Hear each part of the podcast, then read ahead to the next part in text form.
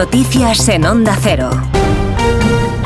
Buenas tardes. Empezamos en los Estados Unidos. Ayer el expresidente Donald Trump se enfrenta a una nueva audiencia, esta vez en un tribunal de Florida, donde se aborda la fecha del juicio por el caso del mal manejo de documentos confidenciales encontrados en su poder después de abandonar la Casa Blanca. Corresponsal en Nueva York, Agustín Alcalá. Un día después de declarar que los inmigrantes envenenan la sangre de Estados Unidos, Donald Trump se encuentra en estos momentos en un tribunal de Fort Pierce, en Florida, delante de la jueza Eileen Cannon, nacida en Colombia, que hasta ahora ha demostrado no estar muy molesta con la beligerancia que tiene el expresidente hacia los inmigrantes y que ha tomado decisiones que han protegido a Trump en el caso federal en su contra por llevarse documentos secretos cuando abandonó la Casa Blanca. La Fiscalía quiere que el juicio contra el expresidente se inicie el 8 de julio y la jueza debe decidir si atiende a las peticiones del gobierno, se pone al lado del acusado que desea que se retrase hasta después de las elecciones presidenciales de noviembre o lo suspende temporalmente a la espera de que el Tribunal Supremo de la Nación decida si Trump gozaba de inmunidad absoluta durante su presidencia, aunque cuando se llevó los documentos secretos y se negó a entregárselos al FBI ya no era presidente.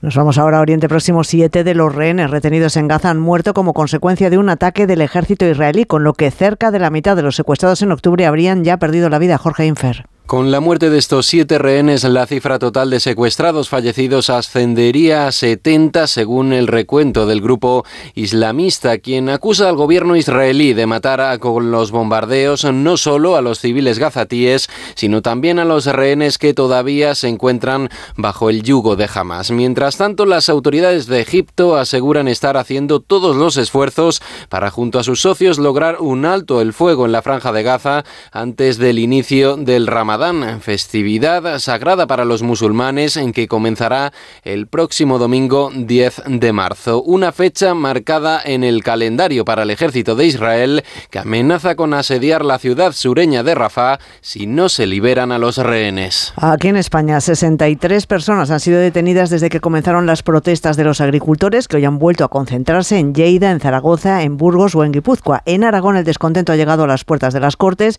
donde se han registrado por la mañana algunos incidentes que han obligado a intervenir a la policía. Los agricultores han comenzado ya a disolverse. Onda Cero en Zaragoza, Luis Puyuelo. Los agricultores han intentado acceder al Parlamento Autonómico donde se estaba celebrando el Pleno y la policía se lo ha impedido. En ese enfrentamiento, varios manifestantes y agentes han resultado contusionados. Los profesionales del campo han reivindicado mejoras para el sector. Tantos papeleos y tanto eso que casi las quitan las ganas de trabajar. Pues estamos aquí en lucha contra la burocracia y por los precios justos. Si a uno que no ha empezado el sector agrario le dices ahora de meterse al campo, eh, que se vaya olvidando. Después han trasladado sus movilizaciones al centro de Zaragoza, donde han cortado el tráfico y han obligado a modificar los trayectos de las líneas de autobús urbano y suspender el servicio del tranvía. En la bolsa ha sido una jornada de ganancias, ha subido este viernes un 0,63%, con lo que cierra la semana en positivo, todo en un día en el que se ha conocido la reunión celebrada ayer entre las cúpulas de Telefónica y el nuevo accionista saudí, Saudi Telecom, para acercar posturas con los saudíes, manteniendo su plan de elevar la participación en la compañía española hasta el 9,9%. Ignacio Rodríguez Burgos. Sí, STC se da un año para llegar al 9,9% del capital de la operadora española, ahora ya controla el 4,9%. Los títulos de Telefónica suben siete décimas, pero la gran protagonista de la semana ha sido Grifols. Ayer perdía un 35% y hoy, en cambio, la farmacéutica frena su sangría al recuperar un 18. Esto en una jornada donde el IBEX 35 cierra en los 10.064 puntos tras apreciarse seis décimas tras Grifols. Destacan las subidas de Amadeus, Acción Energía y Banco Sabadell. Además, en el mercado internacional destaca Elon Musk, que ha presentado una demanda contra OpenAI. Más acusa a esta compañía de abandonar sus iniciales objetivos de desarrollar sistemas de inteligencia artificial en beneficio de la humanidad y convertirse en cambio en una filial de Microsoft.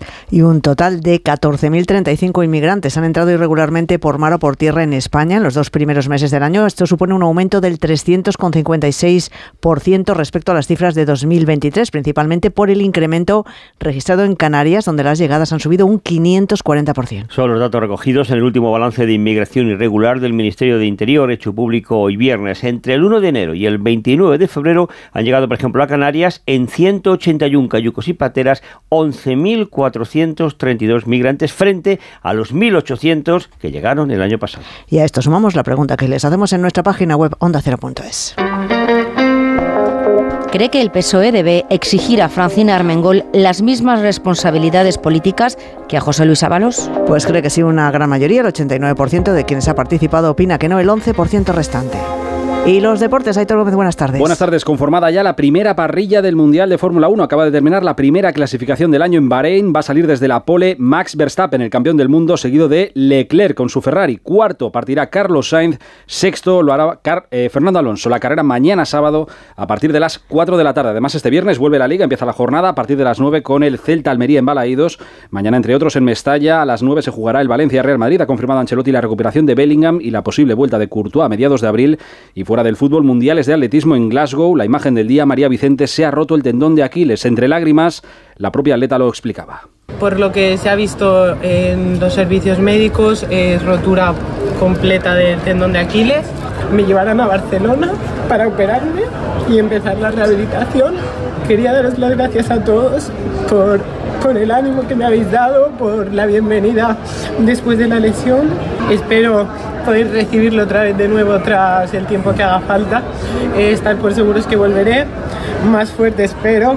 La atleta catalana dice adiós al Mundial y a los Juegos Olímpicos de París para los que quedan cinco meses. Volvemos con más noticias a partir de las 7 de la tarde, de las 6 en Canarias, en La Brújula con Rafa La Torre.